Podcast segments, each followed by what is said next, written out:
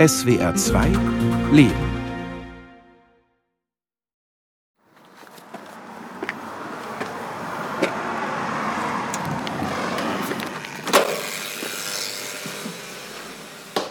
Ja, so. Ja, so die Gans. Dein Auge ist wieder in Ordnung, sehe ich. Ist operiert? Ja, beide. Grauer Star oder was? Ja, grauer Star. Ich frage meine Freundin Asemina, ob ich mich setzen darf. Sie sagt nein. Dann lacht sie schallend. Fragt mich, ob ich eine große Tasse Kaffee möchte oder eine kleine. Mit Milch und Zucker oder ohne. Katze, Katze. Ach, Katze. Leckeres Frühstück. Ich hatte etwas gebacken, also da kannst du jetzt Kaffee habe ich. Sehr gerne. Äh, Megalo verdient viel sein, ne? Mhm. Ja, kann ich vertragen, ja, ja. Kannst du vertragen. Ich bin schon groß. Sicher, sicher. Pussy Lepo. Schön, dich zu sehen. Ah ja, ich auch. ich dich auch, mein Gott.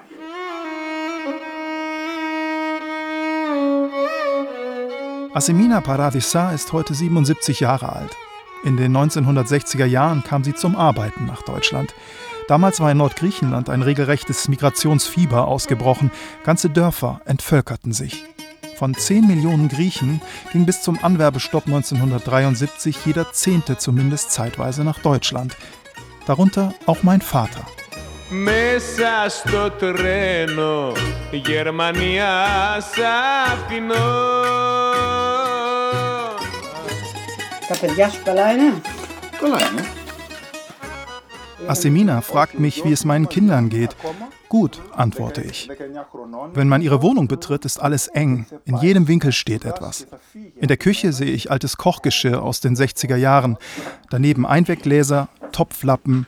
Der Backofen ist an.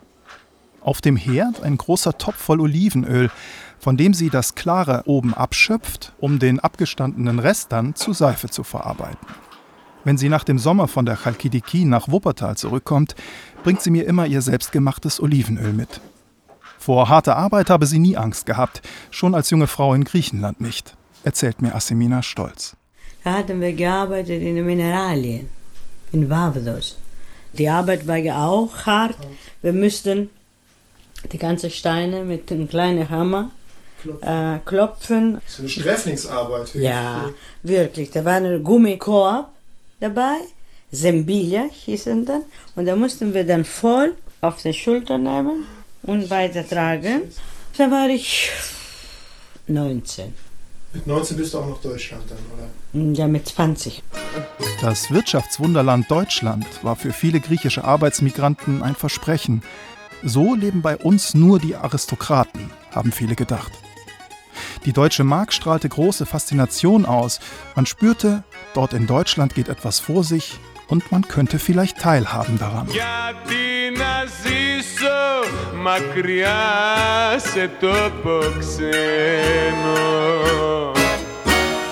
Asimina, überleg mal zurück. Welche Träume hattest du?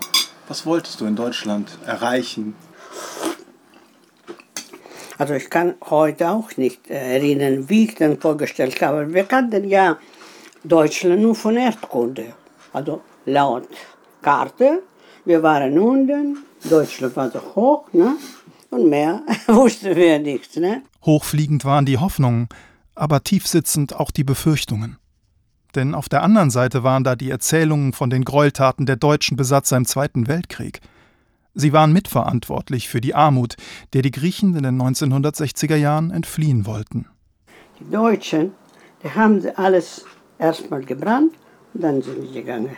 Jede Brücke gesprungen, jede ähm, Fabrik kaputt gemacht. Die Gleise von den Zügen kaputt Ja, ja, gemacht. ja, ja. Also das war wirklich eine Laos, die Katastrophe.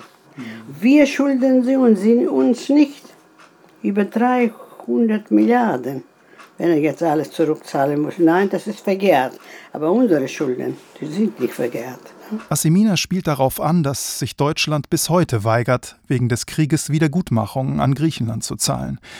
Aber umgekehrt fordert die deutsche Regierung Griechenland auf, seine Schulden nach der Finanzkrise von 2010 vollständig zu begleichen. Assemina ist neugierig, interessiert sich für Geschichte wie für Politik. Ich hatte also offene Horizontes. Ne? Ich wollte mal etwas sehen, viel reisen. Das war meine Leidenschaft immer, ne? In der allgemeinen Vorstellung dominiert noch heute das Bild des männlichen Gastarbeiters. Dabei wurden im Juni 1964 bei der Deutschen Kommission Athen 44 Prozent Frauen in deutsche Betriebe vermittelt. Und von Thessaloniki aus waren es im Mai 1961 sogar 60 Prozent Frauen. Unter ihnen Asimina Paradisa. Bei ihrer Auswanderung nach Deutschland hatte sie eine ganze Reihe von Hürden zu überwinden. Meine Mutter wollte es sowieso nicht, dass wir dann auswandern. Mein Vater auch nicht. Aber am Sonntagmittag kam mein Bruder nach Hause und sagte, ach, weißt du, du hast einen Umschlag, einen Brief. Ich habe ihm gesagt, okay, ich habe die Papiere gemacht. Was machen wir jetzt mit der Vater, ne? Ja, dann musste er dann wieder meine Mutter anvertrauen. Ich nicht, der Bruder. Ach, lass doch Jasmina auch noch mitkommen. Oh, dann musste sie die Mutter eben dann einweichen und so, ne? Da war ein Onkel von mir da und sagte, was? Will sie nach Deutschland? Ach, lass sie doch nicht gehen. Ich hab doch meine Neffe, ich kann sie doch heiraten. Fing ich an zu weinen. Ich hab gesagt, mach unterschreib und so. Jedenfalls hat er dann unterschrieben, ne? Assiminas Rente ist klein, genau wie ihre Wohnung. Wir sitzen an ihrem Wohnzimmertisch, der auch als Esstisch verwendet wird. In der Ecke sehe ich ein Kanapee, das sie auch als Bett benutzt, zugedeckt mit einer Tagesdecke. An der Wand eine große Fototapete mit einem Sonnenuntergang am Palmenstrand.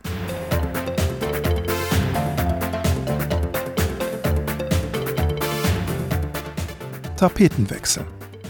Einige Tage später besuche ich meine Mutter in der Reha. Nach mehreren Hüft-OPs kann sie kaum noch laufen. Bald wird sie darum ins Altersheim gehen. Sagst du mal was? Du musst mir jetzt erstmal auf die Füße helfen hier. Opa! Ja, gut, alles klar. Auch für meine Mutter lag das wahre Leben anderswo. In Griechenland. Was sie mit Griechenland verbindet, ist vielschichtig.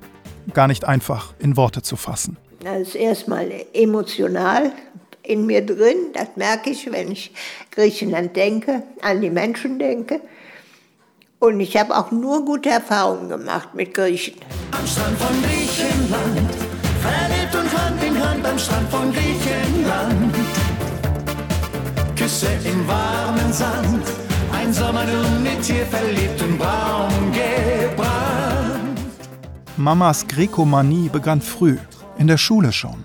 Wir hatten einen Geschichtslehrer, der sehr die griechische Geschichte geliebt hat. Und das war richtig schön. Auch in der Geschichte von Helene Gogos spielt eine Tapete eine wichtige Rolle.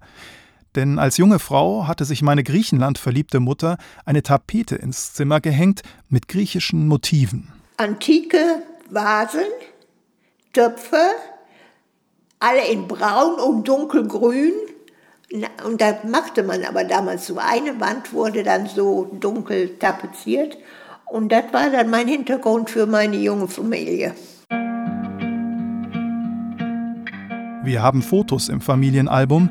Da sitzen Mama und Papa mit meinem älteren Bruder Jürgen und mir vor dieser Tapete. Zusammen mit Jaja, der Mutter meines Vaters, die uns damals besuchte. Die hieß ja auch Eleni. Hat der Papa da irgendwann mal was zu gesagt, dass ihr beide gleich heißt? Ja, ähm, ich habe gesagt, ich hätte einen furchtbaren Namen, der täte mir leid, weil, weil mein Vater so altmodisch gewesen wäre, hätte ich den Namen. Da hat er gesagt, du hast den schönsten Namen der Welt. Meine Mama heißt auch so. Als mein Vater am Fließband des Automobilzulieferers Dr. Müller in Bergneustadt arbeitete, waren seine Hände durch die zerschlissenen Handschuhe innerhalb weniger Tage blutig geworden. Er warf hin und stapfte stattdessen im Textilbetrieb Bubenzer barfüßig in Bottichen mit giftigen Chemikalien herum. Ehe er in der Reprografiewerkstatt meines Großvaters Erich eine Anstellung bekam. Und dann haben wir nur noch nachts zusammen Lichtpausen gemacht. So Statik, weißt du. Und danach auch natürlich Dunkelkammer. Haben wir ja auch sehr viel zusammen gemacht. Und, Und im äh, Dunkeln ist gut munkeln. das war ein Arbeitskollege ne, am Anfang. Und dann habt ihr aber dann neben der Arbeit oder nach der Arbeit habt ihr auch angefangen, euch zu daten, wie man heute sagen Ja, würde. da waren wir spazieren und da waren wir in unserem Wald. Da war ein Jägerhochstand und da haben wir uns das erste Mal geküsst.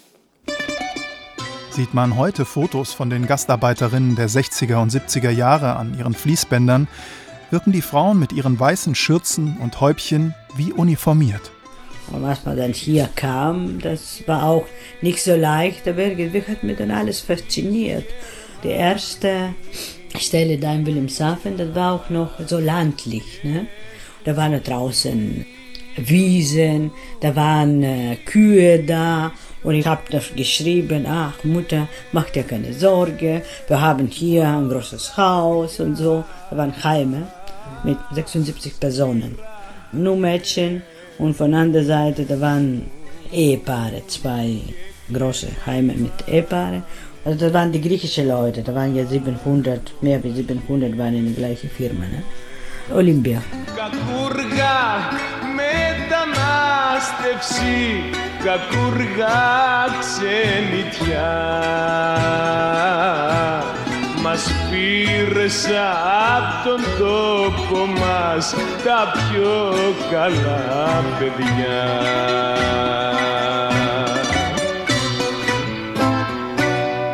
Die Frauen wurden in die sogenannte Leichtlohngruppe 2 eingestuft. Sie erhielten dadurch deutlich weniger Lohn als die Männer. Das gab ja auch noch diese Aufträge von verschiedenen Firmen hier in Deutschland. Das waren verschiedene Angebote und verschiedene Geldangebote. Ne? Ja, und dann da war dieser Auftrag von Olympiawerke mit Schreibmaschinen. Bauen natürlich, nicht Schreibmaschine schreiben. Ne? Was habt ihr denn für eine, für eine Arbeit genau bei Olympia gemacht? Äh, ich hatte Schreibmaschinen montiert. Mein Bruder, er hat sich kontrolliert. Und dann ging. Also wir müssten 136 äh, Maschinen Tag machen am Tag. Das war Gott. Ne? Mein erster Lohn war 2,28 glaube ich. Und mein Bruder bekam 3,20. Ne? Die Männer, die bekommen mehr, weil eben Männer sind. Clatter, crash, clack. Rocket, bang,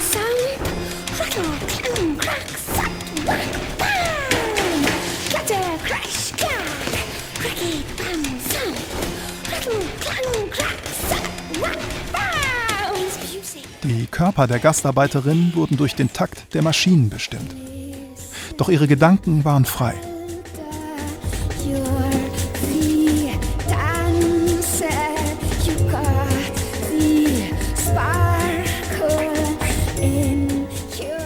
Und Asimina wollte die Schreibmaschinen eben doch nicht nur zusammenmontieren. Sie will nun auch eine haben und darauf schreiben. Das war natürlich geblieben, dass ich nichts gelernt habe. Also eine Schreibmaschine kaufe ich auf jeden Fall. Und die Schreibmaschine, die habe ich heute noch. Ja, griechische Schreibmaschine. Mit griechischen Buchstaben. Als sie sich damals die Olympia kaufen wollte, hatte Asemina einen Freund. Als der sie fragte, was denn ausgerechnet sie mit einer Schreibmaschine will, da hat sie sich von ihm getrennt.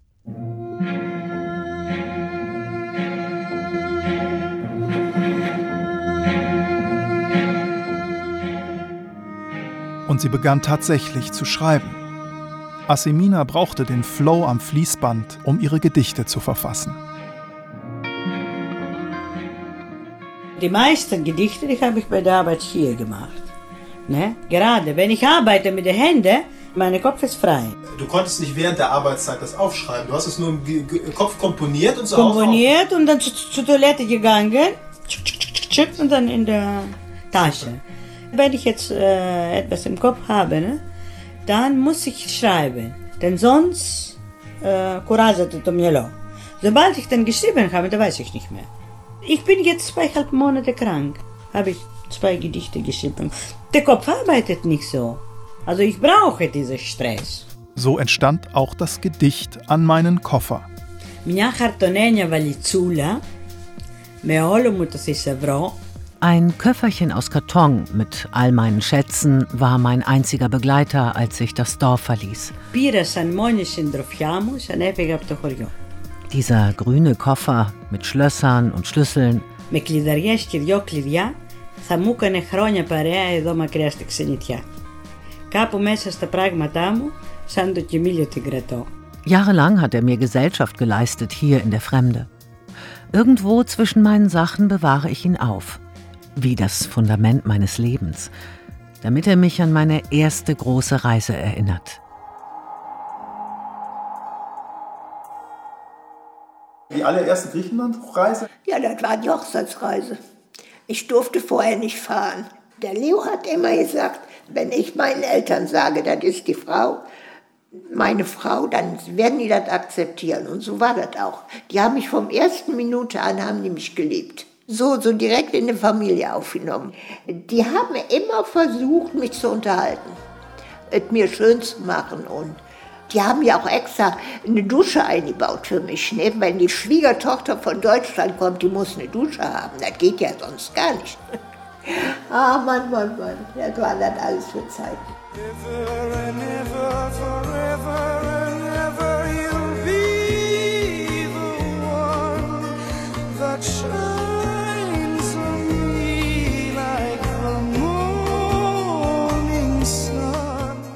Wie Deutschland für meinen Vater, so ist für meine Mutter Griechenland zur zweiten Heimat geworden. Aber wie Ja. ist das denn passiert, dass das zur zweiten Heimat geworden ist? Mit dem geliebten Mann und den Kindern und den Schwiegereltern, die waren wirklich ganz toll. Die waren die besten Gastgeber. Also Liebe höre ich raus. Ja, ja.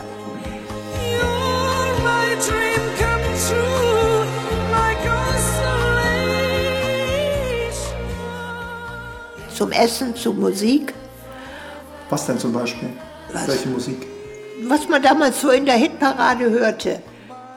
Mama und Papa hörten gern zusammen Schlager.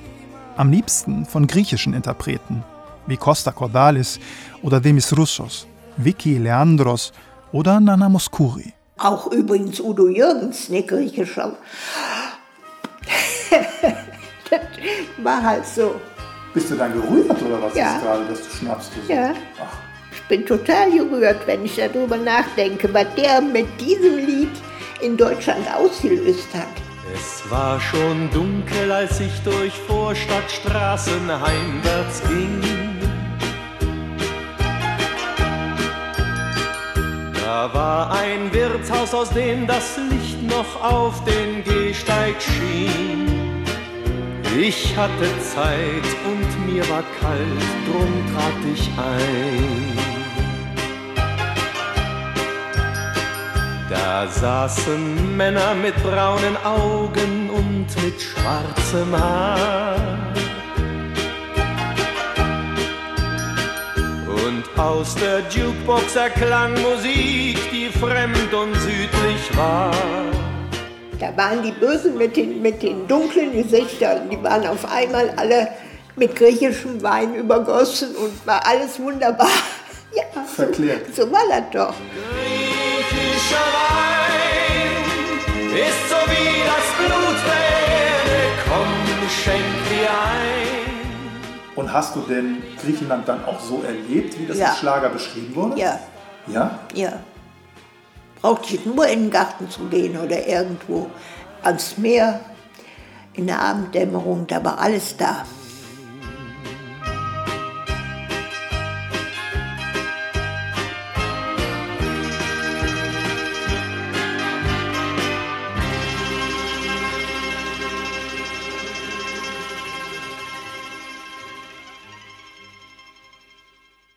Mein Vater ist vor zehn Jahren gestorben. In letzter Zeit, seit sie nicht mehr ausgehen kann, hat Mama auch unter Einsamkeit gelitten. Kürzlich hatte sie so eine Halluzination, mein Vater würde auf dem Balkon sitzen. Und sie rief ihn, sie könne nicht aufstehen, ob er ihr nicht aufhelfen könne. Und wie ist es jetzt heute, wenn du Traurig, ich habe eine Heimat verloren. Ich habe eine Heimat verloren. Meine Heimat ist, zweite Heimat war in Griechenland und die ist weg. Da kann ich auch nicht mehr hin. Und das muss ich mir auch klar machen.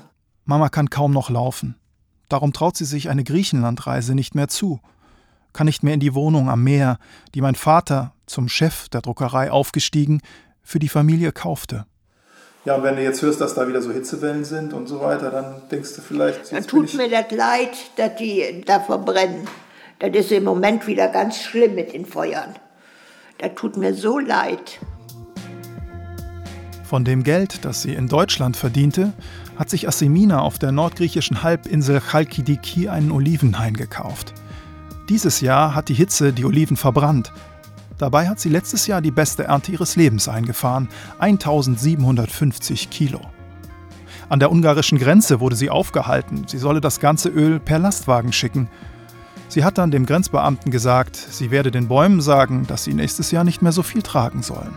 Stattdessen ist sie dann durch Italien gefahren. Ich bewundere dich halt, dass du noch allein fährst und dass das überhaupt alles so Ja, funktioniert. Meine Mutter ist, meine Mutter, die geht ja mit dem Rollator, ne? Ja. Die kann sich gar nicht mehr bewegen, die kommt gar nicht mehr aus der Wohnung raus und Ja, nix, weißt du? es gibt ja, je nachdem, ne, dann, ähm, Und ich habe schon mal den Witz gemacht, die liebt äh, Griechenland mehr als der Papa. Dann vermisst sie jetzt. Sie Kann vermisst nicht mehr. Griechenland, schrecklich. Kann nicht auf dem Balkon sitzen, nicht aufs Wasser rausgucken. Also das Hm. ist für sie richtig einschneidend. Heute geht es Assemina wie vielen ehemaligen Gastarbeiterinnen. Wenn sie in Deutschland sind, sehen sie sich nach Griechenland. Und wenn sie in Griechenland sind, sehen sie sich nach Deutschland zurück. Man könnte aber genauso gut sagen, dass sie mehrere Heimaten haben, dass sie zweifach verwurzelt sind. Dass ich denn jetzt alleine nach Griechenland fahre von Deutschland, das ist auch noch ein Wunder. Ich frage mich, wieso, ne? keine Angst. Aber ich habe ja meine Engel immer dabei, ne? Und ich fahre, mache mein Kreuz und der Engel passt auf mich auf und ich komme bis nach Griechenland. Ne? Du sprichst nicht mit ihm oder du sprichst? Nee, nee, aber ich merke, Das dass ist- er dabei ist. Aber sag mal, und du warst nie so verlobt. Die Freiheit war mir wichtiger. Ne? Außerdem, mein Vater war so streng und ich habe ihm gesagt, Papa, wenn ich so eine wie du heirate, dann lieber bleibe ich allein. Habe ich auch nicht bereut, Manuel. Nein, Mhm, alles gut. Das, ist mir, das ist immer gut so. Assemina hat von Freiheit geträumt. Und die hat sie in Deutschland auch gefunden. Assimina, sag Ja. mir mal, wie viel du für das Öl bekommst, damit ich dir das Geld gebe. Ja, da gibt es noch 150 Euro. Ja, die geht. Auf jeden Du, Fall. du holst von, äh, von Keller, Vom weil Keller, ich hatte okay. zwar umgefüllt, aber im Keller gelassen, ne? weil Mhm. ich darf jetzt keine schwere Sache. Ja, klar. Dann gehen wir zusammen runter, ja? Ja. Also hier ist das Das Geld. kostet jetzt 10 Euro Liter, ne? Ella, Pame. Ella, Pame. Ich habe nicht geheiratet und was, woll- was soll's? Ne? Genau. Das ist ja kein. Früher war Schande, ne? Eine Frau alleine. Oh Gott. Heute sind alle emanzipiert. So, hier, das ist deine. Okay, wunderbar, danke dir Ja? sehr. Ella, Danke dir. ich danke dir.